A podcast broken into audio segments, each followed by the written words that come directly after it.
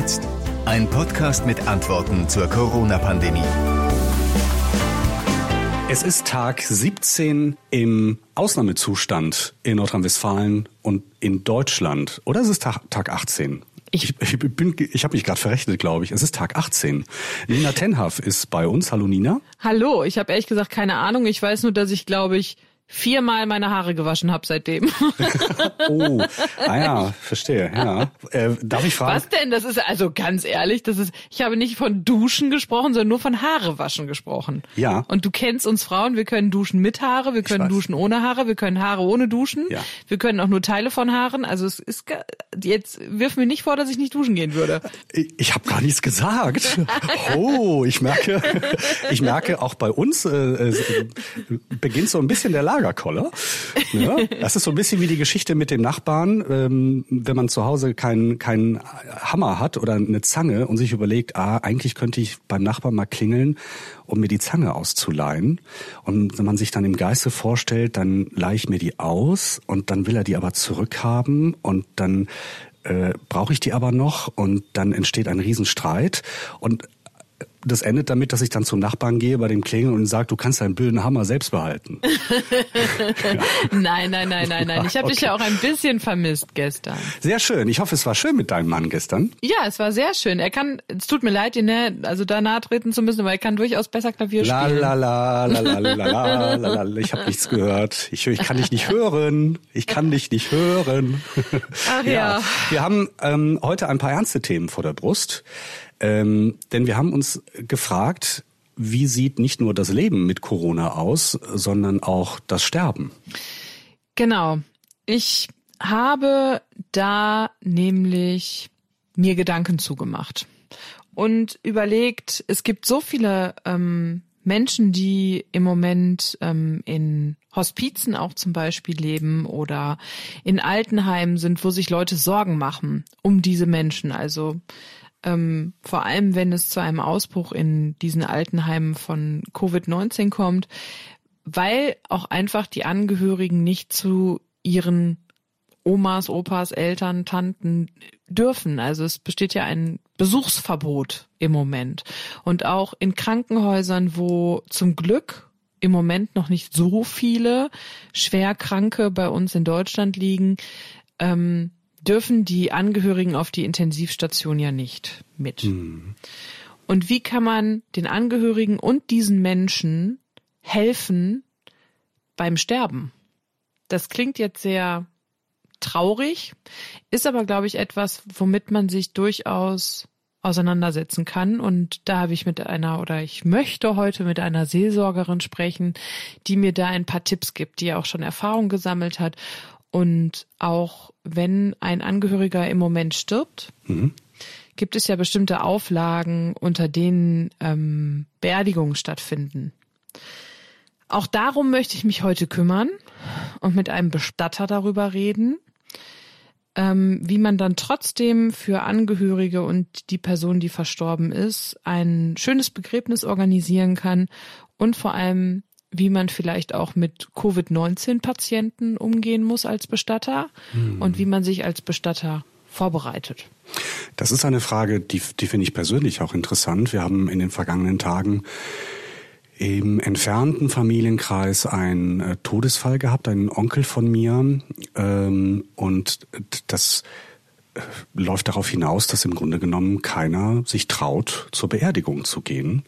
Und ich dann interveniert habe und gesagt habe, Leute, Moment, also eine Beerdigung darf stattfinden, es gibt bestimmte Auflagen, ähm, aber wir werden das jetzt nicht zu einer noch traurigeren Veranstaltung äh, verkommen lassen. Ähm, würde mich sehr interessieren, was der Bestatter und was die Seelsorgerin sagen.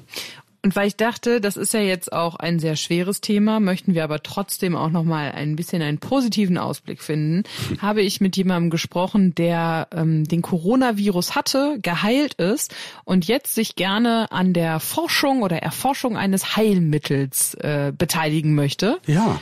Also es, Corona bedeutet ja nicht nur Sterben, sondern es bedeutet auch Leben. Richtig. Und ich ähm, habe mich gefragt, wie das zum Beispiel Menschen machen, die im Alltag, für die Bewältigung des Alltags ähm, regelmäßig auf Hilfe angewiesen sind. Wie machen das Menschen mit Behinderungen, mit äh, Gehbehinderungen oder die äh, eine Sehbehinderung haben zum Beispiel, äh, die also darauf angewiesen sind, dass eigentlich sehr oft jemand bei ihnen ist und auch sehr nah, sehr körperlich bei ihnen ist. Auch da würde ich versuchen, Antworten zu finden und vielleicht ein, Beispiel zu finden. Vor allem bei ähm, Blinden stelle ich mir das auch schwer vor, weil die ja auch viel anfassen müssen, um Ja. Dinge zu erkennen, ne? Genau, also ich stelle mir so Situationen vor äh, im Bus, ja, da musst du dich ja ständig festhalten. Das ist ja das, was alle anderen versuchen zu vermeiden, wenn sie überhaupt noch Bus fahren. Ähm, im, Im Supermarkt, also du, genau, es hat alles mit Tasten zu tun. Und ähm, ich hoffe sehr, dass äh, die Suche hat begonnen, dass ich da jemanden finde, der uns vielleicht aus eigener Erfahrung etwas sagen kann. Finde ich sehr spannend. Ja, finde ich auch. Und ähm, ich habe ein paar, ich habe heute ein paar gute Nachrichten. das ist gut. Da freue ich mich sehr. Ähm, ein paar auch, auch persönlich, per, sozusagen persönliche gute Nachrichten, aber dazu kommen wir dann später. Ich habe auch eine gute Nachricht und ich tease das jetzt schon an und zwar sage ich dir, diese gute Nachricht hat nichts mit dem Coronavirus zu tun. Rein gar nichts. Oh gut. Weil ich okay. dachte, nach dieser geballten Ladung an wirklich auch schweren Themen, über die man aber trotzdem reden muss, weil es viele Menschen betrifft und man, glaube ich, dann auch vielen Menschen einfach dabei helfen und Unterstützung zukommen lassen kann, möchte ich trotzdem ein Thema noch angehen, was einfach überhaupt nichts mit dem Coronavirus zu tun hat, weil Ja. das, glaube ich, brauchen wir auch. Sehr gut. Das werde ich jetzt auch. Ich habe mir vorgenommen, heute gibt's Reibekuchen. Oh. Für alle, für alle Mann. Das heißt, wenn wir uns äh, gleich äh, widersprechen, wird's in der Bude nach ordentlich Frittierfett riechen. Boah, geil. Aber das kann man dann zum Glück äh, im Podcast nicht riechen. Aber ich, ich war nur schon mal vor, Nina. Geil, geil, geil. Schade, dass wir dann doch im Homeoffice sitzen. Mit selbstgemachtem Apfelmus. noch geiler. Ne? Mega. Okay. Dann äh, bis gleich. Bis später. Tschüss. José, heute Abend musst du dir die Haare waschen, oder? Du, das mache ich jeden Tag. Jeden Tag? Ja, ich, Ach, verrückt. ich mache das jeden Tag. Aber ich werde äh, äh, mit Kernseife äh, Kernseife zu, zu, äh, zu Hilfe nehmen, weil das äh, zieht dann schon überall ein hier. Ich hab das Dieses Gefühl, Frittierfett. Ja. ja, ja, ja. Aber es, aber es ist sehr lecker. Ich habe schon probiert. Gleich, äh, gleich wird das aufgetischt. Und es ist ja Reibekuchen. Ich weiß nicht, also es ist jetzt, hat jetzt überhaupt nichts mit dem Coronavirus zu tun. Aber Reibekuchen ist das Lieblingsgericht von Herbert Grönemeyer. Ja, der ist herzlich eingeladen. Ich habe genug. Und weißt du, woher ich das weiß? Das ist nämlich noch abgefahren. Ne? Ich habe eine Freundin, die hat während ihrer Uni-Zeit an einer Supermarktkasse gearbeitet in Bochum. Und da ist Herbert Grönemeyer immer einkaufen gekommen und hat immer Reibekuchen gekauft. Ah ja. Und als ich ihn dann mal zum Interview hatte, habe ich ihn darauf angesprochen. Hat er wirklich erzählt, Reibekuchen ist sein Lieblingsessen. So. Ja, cool. Na, bei uns gibt's ja, das ist ja nicht Reibekuchen, das ist ja sch- rheinischer Schnippelskuchen, das ist ja ganz was anderes. Wird genauso gemacht, mit den gleichen Zutaten, auch genauso hergestellt, aber ist ganz was anderes. Aha. Verstehen Sie? So. Ja, verstehe ich. Also du bist zumindest satt, das ist ja gut. Ja. Wir wollten uns ja heute um das Thema kümmern, Leben und Sterben in Zeiten von Corona. Und meine Aufgabe war es ja, ähm, mich vor allem um die sterbende Seite zu kümmern.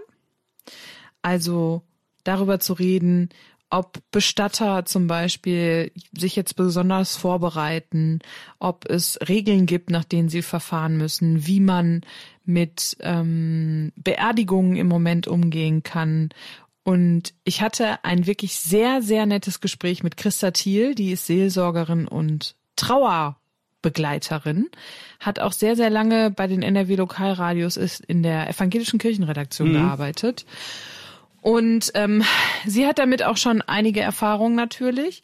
Und ähm, sie habe ich zum Beispiel gefragt, wie man denn einem Menschen begleiten kann, der jetzt in einem Krankenhaus liegt und verstirbt, wo Angehörige nicht zu Besuch kommen können. Und das war ihre Antwort. Also ich habe heute noch mal mit einer Kollegin im Krankenhaus gesprochen und äh, es gibt ja ein generelles Besuchsverbot, aber es ist durchaus in dem Krankenhaus so, dass sie als Seelsorgerin mit entsprechenden Schutzbekleidungen durchaus darf zu Sterbenden. Äh, ja, und bei denen, die an Corona Sterben ist es ein bisschen schwieriger. Es geht noch teilweise. Das sind auch immer so Entscheidungen der einzelnen Häuser.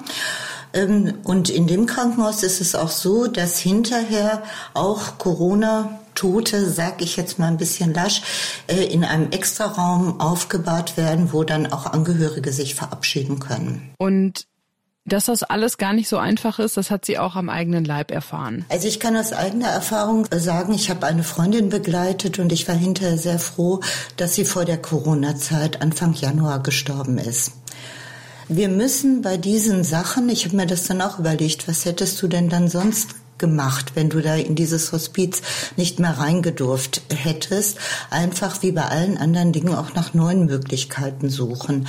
Also ich glaube, ich hätte da beispielsweise äh, versucht, sie anzurufen und die Schwester gebeten, äh, den Telefonhörer sehr nah an ihr Ohr zu halten weil das Gehör funktioniert ja noch sehr lange und dann ist es trotzdem für den Sterbenden ja wichtig, wenigstens die vertraute Stimme zu hören. Das ist jetzt natürlich kein Ersatz für körperliche Nähe, aber es ist zumindest eine Möglichkeit, das zu tun. Jetzt gibt es ja auch noch die ganz, ganz vielen Omas und Opas und Tanten und Onkel und Eltern, die gerade in Alten- und Pflegeheimen sitzen. Und auch da, ich muss gestehen, ich habe selbst eine Tante, eine Großtante, die wird 94 in diesem Jahr. Und ich bin sehr froh, dass sie im Moment nicht in einer Alten- oder Pflegeneinrichtung ist, sondern dass sie noch bei sich zu Hause wohnt. Sie bekommt halt täglich Besuch und ähm, Unterstützung. Aber irgendwie wäre es mir mulmig, sie in so einem Altenheim zu wissen. Vor allem, wenn man sie ja dann auch nicht so einfach besuchen kann. Ich weiß nicht, wie es dir da geht, ob du so alte Verwandte hast? Mm, nee, also zumindest keine, die in einem, in einem Wohnheim sind. Ähm, ich bin da zwiegespalten. Ich glaube, dass die Mitarbeiter in den Pflegeheimen, auch in den Altenheimen, sehr genau auf ihre eigene Gesundheit achten und damit gleichzeitig auch äh, auf die Gesundheit der, der Menschen, die dort leben und gepflegt werden aber dass es nicht ganz einfach ist. Wir haben das jetzt erlebt in Würzburg, äh, in dem Altenpflegeheim, aber auch in Wolfsburg, ähm, wo das äh, Coronavirus äh, hat eindringen können ähm, und auch schon Bewohner gestorben sind daran. Das ist mega tragisch. Ich weiß aber nicht, ob das jetzt ein Grund ist dafür, sich grundsätzlich Sorgen zu machen, wenn man Angehörige in einem Altenpflegeheim hat. Ich glaube nämlich nicht. Ich glaube, dass diese Mitarbeiter ähm, sehr sensibilisiert sind. Ich glaube auch gar nicht, dass das so ähm, rational ist diese Angst. Also ich würde niemandem ähm, unterstellen wollen von den Mitarbeitern, dass sie nicht ähm, auf Hygienemaßnahmen achten und alles tun, damit das nicht passiert. Also ne oder fahrlässig handeln oder so überhaupt mhm. nicht. Sondern ich glaube, das ist halt keine rationale Angst, sondern das ist einfach nur eine gefühlte Angst, die man hat, um ältere Angehörige, weil die halt einfach zur Hochrisikogruppe gehören und ähm, es natürlich auch traurig ist oder einen traurig macht, wenn man diese Menschen nicht besuchen gehen kann. Ich habe ähm, eine Bekannte, die erzählt halt, dass ähm, oder ihre Mutter ist dement und ähm, die kann sie im Moment nicht besuchen, sie kann aber auch nicht mit ihr telefonieren, weil hm. durch die Demenz das einfach nicht funktioniert und das ist halt sehr, sehr schwierig. Es gibt aber noch andere Möglichkeiten, hat Christa Thiel gesagt, mit den Angehörigen dann in Kontakt zu bleiben. Also ich denke, es ist auf jeden Fall sehr sinnvoll, wie Sie das eben auch andeuteten, mit den Ärzten und dem medizinischen Personal zu sprechen. Das gilt natürlich auch für Altenheime. Da ist die Situation ja auch äh, sehr dringlich äh, und sehr unterschiedlich in, äh, quer durchs Land. Da, wo schon Infektionen sind, sind die Heimleitungen ganz strikt, was ja auch nachvollziehbar ist. Dann würde ich jedem empfehlen, so zu gucken, was gibt es für Möglichkeiten, ähm, was ich sonst mit ihm machen möchte. Nehme ich ein Fotoalbum, das im Schrank steht, von dem ich weiß, dass er sich gerne an jenen Urlaub erinnert hat. Und bitte dann das Pflegepersonal, ich kann es ja per Post zuschicken oder vor die Tür stellen, ihm diese Bilder zu zeigen und von mir zu grüßen. Äh, ich kann jeden Tag eine Postkarte schreiben wenn es jemand ist, äh, der mit Briefen und Postkarten was zu tun hatte. Ähm, ja, und dann eben Skypen, telefonieren und dann ist auch schon fast Ende. Also Hand, Handhalten kann ich nicht, Handmassage kann ich auch nicht. Aber ich kann durchaus Nähe und ich bin bei dir signalisieren. Vielleicht auch ruhig zu festen Zeiten. Jetzt hattest du auch erzählt, dass ähm, dein Onkel letztens gestorben ist und ihr euch nicht so ganz sicher wart, ob oder wie diese Beerdigung stattfinden wird. Aufgrund der Bestimmung, auch da habe ich mit Christa Thiel drüber gesprochen, über Beerdigungen, die ja jetzt in einem gewissen Ausnahmezustand stattfinden. Aber auch da kann man, sag ich mal, eine, eine Lösung finden, wie Angehörige dann doch mit einem ja, guten Gefühl in Anführungsstrichen, so gut das Gefühl halt irgendwie sein kann, aber nach Hause gehen kann. Also vor der Beerdigung ist ja immer erst nochmal das Trauergespräch. Und da habe ich so in den letzten Wochen die Erfahrung gemacht, ähm, das geht per Telefon nicht so gut wie man sitzt zusammen im engen Kreis und es geht manchmal auch, dass man sich äh, zu dritt äh, trifft und weit auseinander sitzt und Desinfektionsmöglichkeiten bereithält, um sich wenigstens zu sehen. Und in dem Trauergespräch geschieht ja schon sehr vieles. Und da müssen eigentlich auch die nächsten Angehörigen entscheiden, ähm, wie stark sind sie, wie viel wollen sie auch an Kontakt mit den weiter entfernten und den Bekannten haben. In der Regel möchten sie das. Und ähm, das lässt sich ja dann eben auch per Telefon und per Brief und Mail und WhatsApp und so weiter äh, durchaus durchführen. Das übliche, die Hand schütteln und Beileid aussprechen, all das geht jetzt so nicht, wie wir es gewohnt sind. Ähm, mein Hauptanliegen ist sowohl im Trauergespräch als auch bei dieser ich sag mal, Kurzform von Beerdigung äh, eine Perspektive aufzumachen. Vielleicht eine könnte sein, in einem Jahr treffen wir uns wieder und nehmen dann nochmal gemeinsam Abschied. Das finde ich eigentlich eine schöne Idee. Ja, das, das finde ich auch. Also auch wenn wir uns vielleicht ein bisschen schwer tun mit, mit dem Thema, also jetzt nicht du und ich, ähm, aber wir alle insgesamt mit dem Thema ähm, Beerdigungen und Trauer.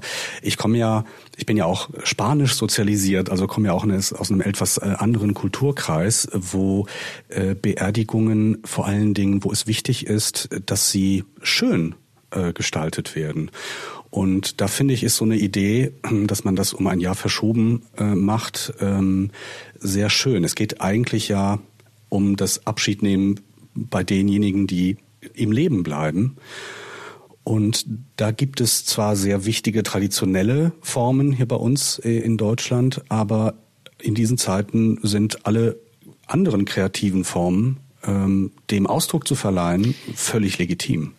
Total, finde ich auch. Und ähm, Gott sei Dank ist es ja häufig noch so, dass bei uns die Beerdigungen auch einfach unter freiem Himmel stattfinden und dann halt durchaus ähm, diese Maßnahmen zur Einhaltung des Abstandes und so hm. noch möglich sind. Ich habe auch mit einem Bestatter gesprochen, beziehungsweise der Kollege Philipp Lessig hat mit dem Bestatter Wilfried Odenthal gesprochen. Der Philipp Lessig ist ein Kollege von äh, News 89.4, dem Lokalradio im Rheinkreis Neuss. Und Wilfried Odenthal hat seit 30 Jahren Bestattungsunternehmen. Und für ihn ist das jetzt natürlich auch eine ganz besondere Zeit in dieser Corona-Krise. Denn ähm, wenn er jemanden bestattet, der an Covid-19 gestorben ist, muss er besondere Maßnahmen ergreifen. Also zunächst einmal sind wir in Kontakt mit der Familie und müssen denen ja auch eine umfangreiche Beratung anbieten. Das können wir zu dem Sta in diesem Stadium nur noch telefonisch oder per Videochat äh, ausführen, damit wir auch hier den Kontakt meiden. Wir wissen, dass wir nach den Maßnahmen des Infektionsschutzgesetzes arbeiten müssen. Dies bedeutet, der Verstorbene darf nicht eingekleidet werden.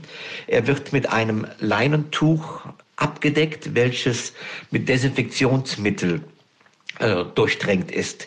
Er kommt dann in einen speziellen Bodybag und ist somit noch einmal komplett von der Außenwelt geschützt. Darüber hinaus muss der Sarg von außen desinfiziert werden. Der Sarg muss deutlich gekennzeichnet werden, dass wir hier einen Verstorbenen haben, der infektiös ist, der nach dem Infektionsschutzgesetz vorbereitet worden ist. Es darf auch leider keine Aufbauung mehr stattfinden. Die Familien haben keine Möglichkeit mehr, äh, sich zu verabschieden vom Verstorbenen. Ähm, sehr wohl dürfen sie im Moment noch die Beerdigung mit begleiten. Das ist durch dieses Kontaktverbot immer noch aufrechterhalten, dass Beerdigungen bei Erd- und bei Feuerbestattungen im engsten Kreise äh, mit notwendigem Sicherheitsabstand mit ausgeführt werden können. Ja, eine besondere Arbeit trifft uns dann auch die Familien anders zu begleiten in der Trauerarbeit.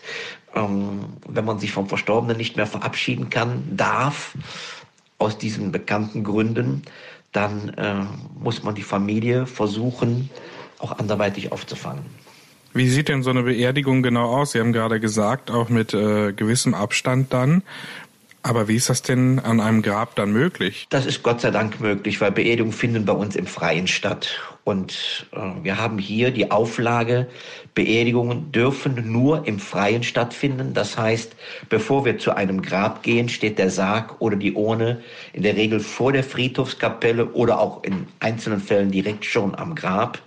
Und hier kann ein Redner, hier kann ein, ein Pfarrer, eine Pfarrerin äh, mit dazukommen. Und die Familie kann sehr wohl gut Abstand halten, weil wir draußen viel Freiraum haben, auch nur noch der kleinste Kreis mit anwesend ist.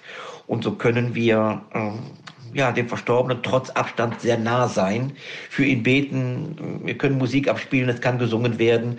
Es findet fast eine normale Beerdigung derzeit noch statt, ähm, wo alles, was ausgeführt werden kann, alle kirchlichen Rituale, alle persönlichen Dinge, die einem wichtig sind, erfolgen und man tatsächlich bei der Grablegung äh, auch dabei sein kann.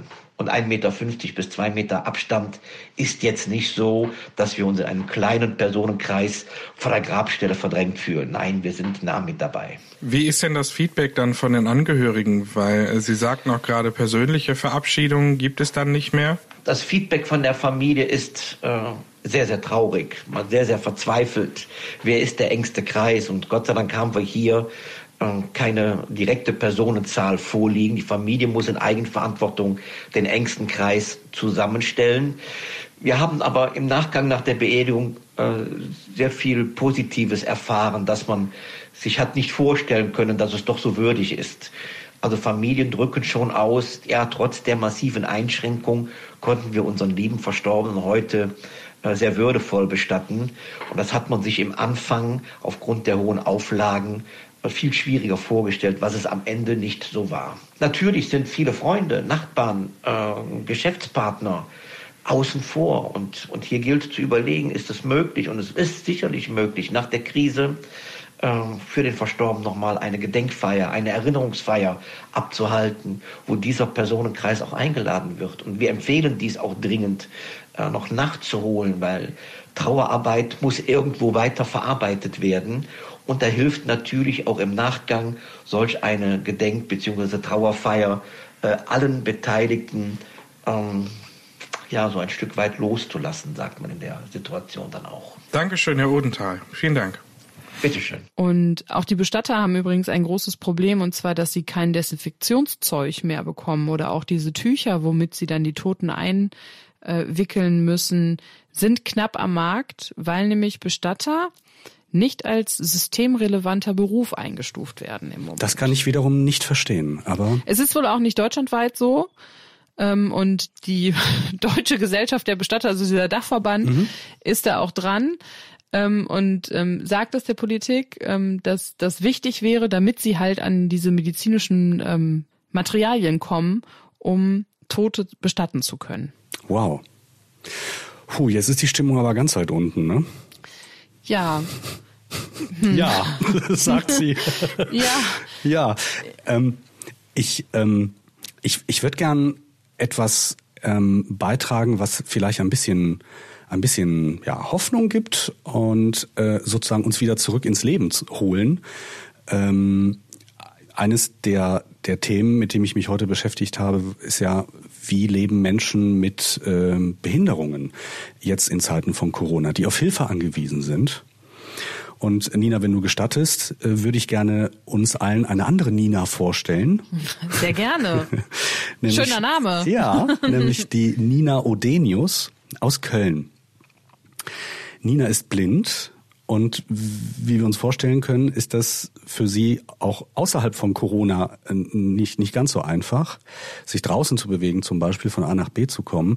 Und jetzt kommen halt noch die ganzen Verhaltensregeln dazu in der Corona-Zeit. Und das ist schon sehr erschwerend, sagt sie. Ja, was hat sich für mich geändert? Ich fahre im Moment nicht mehr Bahn, weil ich einfach nicht einschätzen kann, wie weit sind die Leute von mir weg, ähm, nicht einschätzen kann, wo greife ich dahin, wenn ich mich an den Stangen festhalte oder wo setze ich mich dahin. Als ich zum letzten Mal Bahn gefahren bin, vor ungefähr zwei Wochen, habe ich Handschuhe getragen bei 15 Grad. Da kam ich mir etwas komisch vor, aber es war mir in dem Moment lieber. Unfassbar kompliziert, vor allem ähm, wenn man quasi die, die Welt eigentlich durch seinen Tastsinn erfährt. Ja.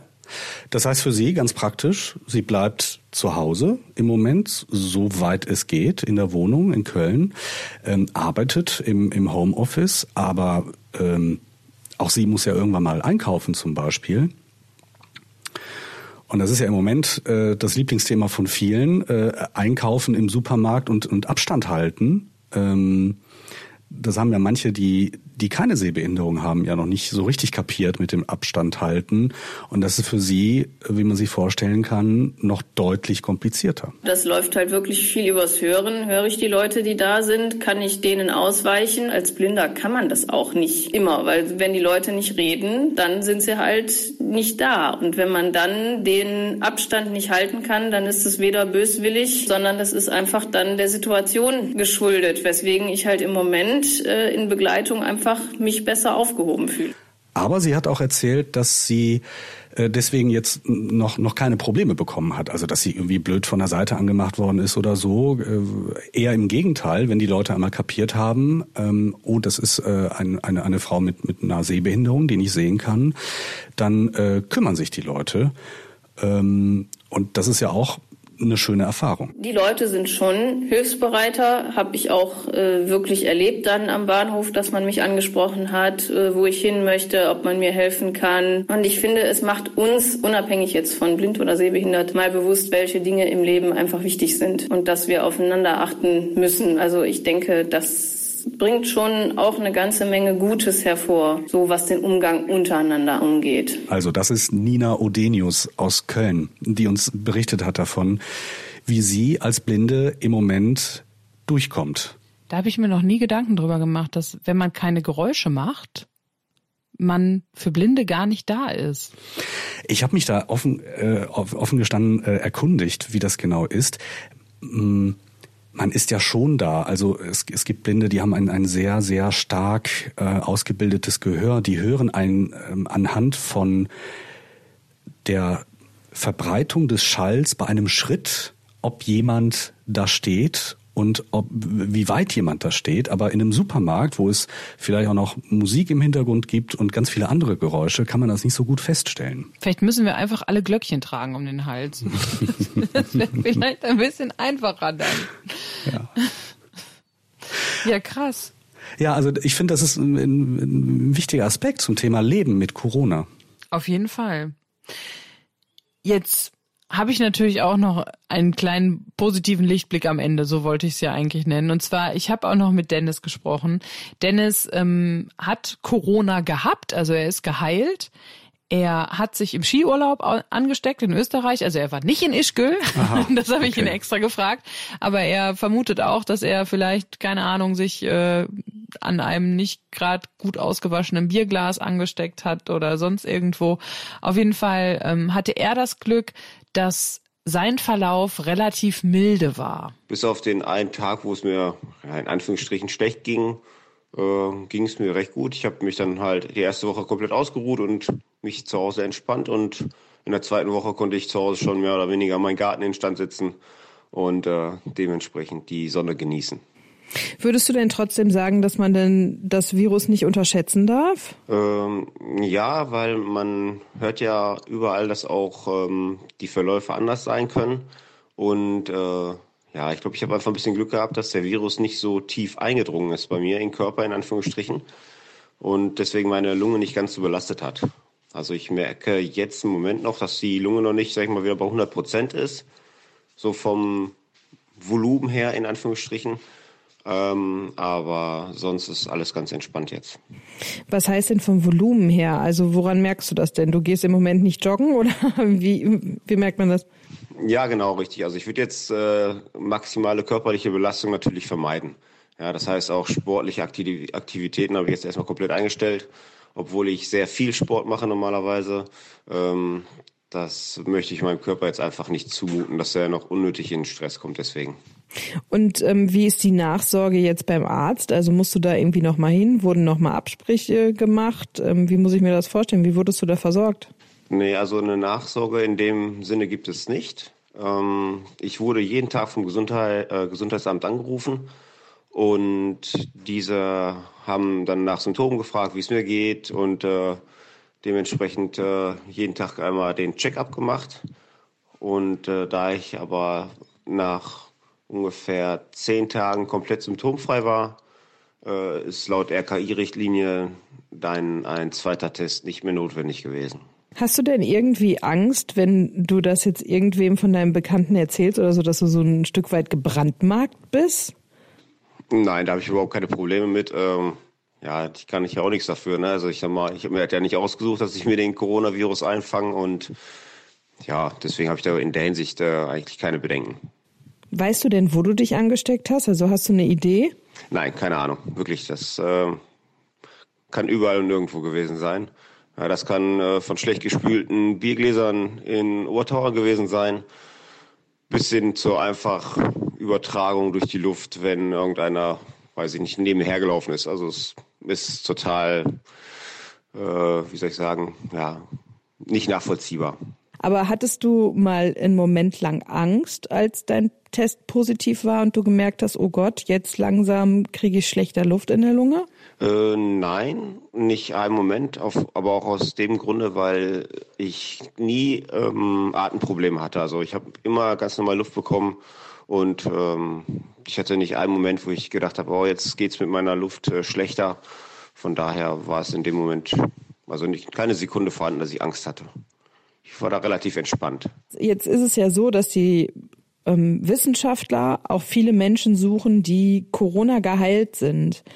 Ist da schon irgendjemand auf dich zugekommen oder ähm, hast du da mal überlegt, dich irgendwo zu melden? Also auf mich zugekommen ist direkt noch keiner, aber ich habe ähm, jetzt schon Kontakte gekriegt von dem Uniklinikum Münster. Die suchen Leute, die Coronavirus, sag ich mal, ähm, ausgeheilt haben oder positiv überstanden haben, in Anführungsstrichen. Und ähm, ob man da einmal Blut abnehmen kann, damit wir den, die Antikörper rausfiltern können aus dem Blut und dementsprechend ein, Serum produzieren können, eventuell. Und äh, da habe ich überlegt, ähm, mal mich in den nächsten Tagen zu melden. Da wollte ich mich gerade fragen, würdest du denn, also das habe ich auch schon gehört, dieses Verfahren, dass man dann quasi aus den geheilten Menschen die Antikörper rausfiltert äh, und sie dann ganz, ganz kranken Menschen ähm, verabreicht. Könntest du dir vorstellen, denn da, ich glaube, das ist im Blutplasma, aber könntest du dir dann auch vorstellen, Blut bzw. Blutplasma zu spenden und vielleicht dann auch in regelmäßigen Abständen erstmal? Äh, ja, das kann ich mir schon vorstellen. Ähm, und ja, wie die Abstände so sind, müsste man natürlich schauen, weil Münster ist ja auch für mich nicht gerade um die Ecke. Das ist ja auch immer eine Stunde Fahrzeit. Und äh, da muss man natürlich gucken, wie man das so, so hinbekommt. Ähm, aber ähm, aufgrund der Lage, wie sie sich im Moment ähm, entwickelt, kann ich mir schon vorstellen, da auf jeden Fall hinzufahren und äh, die Uniklinikum bei dieser äh, Prozedur zu unterstützen. Jetzt ist es also so, du bist ausgeheilt, du bist immun. Verhältst du dich irgendwie anders draußen? Also ähm, gehst du selbstbewusster einkaufen als wir? Äh, nein, also ich gehe genauso einkaufen wie alle anderen auch. Ich halte auch den Abstand zu den anderen, damit die auch keine Angst kriegen. Also ich passe mich einfach den Gegebenheiten an und äh, kann es einfach nur ein bisschen entspannter sehen, dass ich ähm, das Virus jetzt zu 99 Prozent nicht nochmal bekommen werde. Genau, das ist es nämlich zu 99 Prozent. Hast du ein bisschen Angst, dass man sich vielleicht doch nochmal infizieren könnte oder wenn das Virus dann minimal mutiert ist, äh, dass man, dass es dich dann vielleicht doch nochmal ein bisschen härter trifft? Nein, da habe ich auch keine Angst vor, denn äh, ich sag mal, ich habe es einmal gut überstanden, dann werde ich es ein zweites Mal auch gut überstehen. Du bist der Fels in der Brandung bei uns. ja, man muss auch das ein bisschen positiv sehen. Ich sag mal, klar, man kann Pech haben, aber wenn man mit einer positiven Lebenseinstellung durchs Leben geht, dann hat man bestimmt schon größere Chancen, auch das alles dementsprechend gut zu überstehen. Schöne letzte Worte. Danke für das Interview. Gerne. Also wirklich ein Fels in der Brandung, dieser Dennis. Ja, sehr gut. Das ist, war das schon deine Nachricht des Tages, deine gute Nachricht des Tages? Nein. Nein. Also die, die ich hätte hin? ich, die, die hätte ich doch niemals erzählt, wenn nicht das Klavier gewesen wäre. Aber ich glaube, du wolltest, du wolltest auch noch was sagen, oder? Ähm, ja, also äh, das, also das mit dem Klavier überlege ich mir jetzt in den nächsten paar Minuten. Ich bin ein bisschen entmutigt. Ich, Warum von Matthias? Ja, ich bin, also ich habe mich tatsächlich mit den zwei Akkorden, die ich einstudiert hatte, als Platzhirsch der Welt äh, äh, gefühlt. Und jetzt, naja. Das ist ja schön. Boah, da wünsche ich mir, ihr macht ja morgen zusammen den Podcast. Ja, das Und wird, ich Alter, wünsch- das wird, ja. Ich wünsche mir, dass ihr euch bettelt.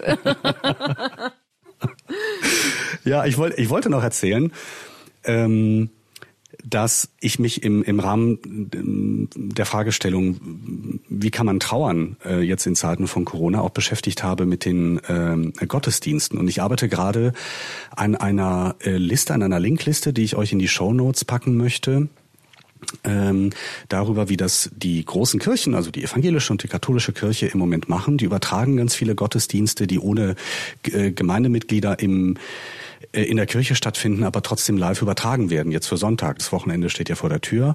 Und ähm, wenn es heute nicht in den Show Notes ist, dann ähm, in den nächsten Tagen. Das ist nämlich recht umfangreich, was es da gibt.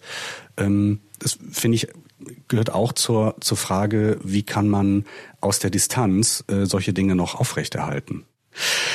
An dieser Stelle kann man auch, äh, können wir auch nochmal hinweisen auf unsere Lichtblicke-Aktion, ähm, die wir auf äh, Corona-Hilfe umgestellt haben. Ihr findet alle Infos auf lichtblicke.de. Ich weiß gar nicht, ob ich das erzählen darf, aber ich, ähm, ich weiß, dass sich ähm, bei den Kollegen von Lichtblicke der ehemalige nordrhein-westfälische Ministerpräsident Jürgen Rüttgers äh, gemeldet hat, der diese Aktion sehr gut findet und gesagt hat, Freunde, ich hab kenne ein paar Unternehmen, die recht solvent sind. Schickt mir doch mal so einen Hunderter-Stapel von euren Prospekten. Das kriegen wir hin. Dass wir da viele Spendengelder zusammenkriegen für Menschen, die jetzt wegen Corona in finanzielle Not geraten sind. Das finde ich sehr schön. Das finde ich auch super. Da habe ich jetzt glaube, aus dem Nähkästchen geplaudert. Ich weiß gar nicht, ob ich das durfte. Wahrscheinlich kriege ich einen Satz heiße Ohren. Aber Ach, ich glaube nicht. Der Herr Rüttgers hört den Podcast nicht. Das, oh, ich glaube schon. Meinst du? Ja. Dann, dann grüßen wir ganz lieb. Dankeschön für die Mithilfe bei Lichtblicke und danke vor allem auch an euch, die vielleicht auch schon gespendet haben äh, über lichtblicke.de. Online geht das ja ganz einfach. Da gibt's auch so ein Häkchen in dem Kästchen, wo ihr Corona anklicken könnt. Dann könnt ihr euch sicher sein, dass das Geld wirklich an Familien mit Kindern hier bei uns in NRW geht, die durch die Corona-Krise in Schieflage geraten sind.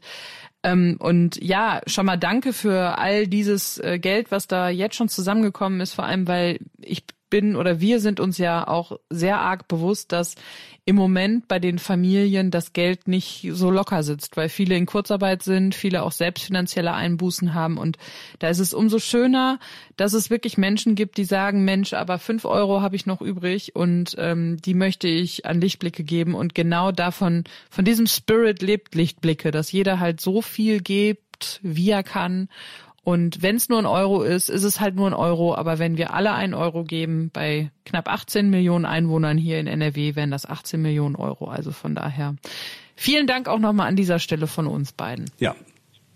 Vielen, vielen Dank. Wir sind in unserem Podcast Corona und jetzt und ich kann jetzt schon sagen, dass wir am Freitag eine hm, Spezialausgabe ähm, haben werden unseres Podcasts, ähm, weil am Freitag sich alles drehen wird um eure Fragen an äh, den nordrhein-westfälischen Ministerpräsidenten Armin Laschet. Äh, wir werden am Freitagvormittag eine Live-Sendung haben mit äh, Herrn Laschet, ähm, in der er die Fragen von Hörern beantwortet ähm, aus seinem Büro heraus. Wir kriegen das so hin, dass wir eine, eine Radioleitung aufbauen und er dann live im Radio ist und direkt danach, vielleicht gebt uns 20, 30 Minuten, äh, stellen wir das als Podcast-Folge, als Spezial-Podcast-Folge von Corona und jetzt dann online. Das heißt, Freitag gibt's die Ausgabe von uns schon deutlich früher. Das schon mal als Hinweis. Ihr könnt Fragen stellen über die Homepages der Lokalsender. Es gibt auch eine Telefonnummer, die ihr anrufen könnt, um dort eure Fragen zu hinterlassen. Darf ich die verraten? Ja, ne? Klar. Darf ich die, die sagen? Ja, das ist die. Ja, leg los. Das ist die 01371 36 50 50. 01371 36 50 50. Ähm, da läuft ein Anrufbeantworter und da könnt ihr eure Fragen loswerden, äh, die der Ministerpräsident beantworten soll. Wenn ihr da anruft, kostet das 14 Cent. Wenn ihr das Festnetz nehmt, vom Handy kann es ein bisschen teurer werden. Und ich erwarte viele, viele Fragen an unseren Ministerpräsidenten. Ihr könnt ihn wirklich mit allem löchern, was ihr möchtet. Also ich glaube ja, dass diese Einbringung des Notstandsgesetzes einige Fragen vielleicht auch bei bestimmten Berufsgruppen aufwirft. Da wären wir aber schon bei, dem, bei, bei, bei einer schlechte Laune-Nachricht. Wir wollten ja zu den guten Nachrichten kommen. Ah. So, Wie ich das vermissen werde, José. Nina, du zuerst. Ich zuerst. Also folgendes. Ich habe ja gesagt, es hat nichts mit ähm, Corona zu tun und es hat auch eigentlich nichts mit Corona zu tun. Aber falls euch wegen Corona langweilig ist, könntet ihr das nutzen. Und zwar gibt es eine Homepage, die heißt Hogwarts is here. Und da können Harry Potter Fans Kurse belegen in Zaubersprüche, Astronomie, Kräuterkunde, Geschichte der Magie und so weiter. Also ihr könnt einfach in die Hogwarts-Schule gehen. Ach, Und ich finde, das ist einfach eine schöne Sache. Ihr könnt euch vielleicht sogar selber dann äh, den entsprechenden Hut aufsetzen zu Hause, wenn ihr einfach ein Cappy habt oder so. Also da kann man einfach so ein kleines Rollenspiel auch machen. Vielleicht auch was für den Partner. Aha. ja, ja, äh, ja. Ja, Nina, mach ich. Äh, nein, also nein. Das, ich, ich, ich, bin, ich, ich habe ja da, da kamen gerade ganz Jetzt viele Bilder. Sprachlos ja, es kamen ganz viele Bilder zusammen. Das war ein kurzer. ja, ja, cool. Damit ist Tusch. meine Aufgabe eigentlich erledigt, dich einmal sprachlos machen. So. Wenn Worte nicht reichen, lässt man die Musik sprechen. José, es war mir eine Ehre. Ich verabschiede mich in ähm, meine letzte Brütephase. So nenne ich es mal. Nina, ich drück dir die Daumen. Wir hören uns in einem Jahr wieder. Wow. Ehrlich jetzt? Ja, Wow. es ist mein Abschied. Zumindest für ein Jahr. Ich bin jetzt erstmal in Elternzeit und Mutterschutz. Ich wünsche dir alles Gute. Dankeschön. Und schick mal eine Nachricht. Ja, ich kriege ein Spiel von dir für, den, für das Kind. Das, da, vor zwei Episoden hast du es mir noch versprochen. Habe ich nicht vergessen. Tschüss, Rosé, es war mir eine Ehre. Tschüss.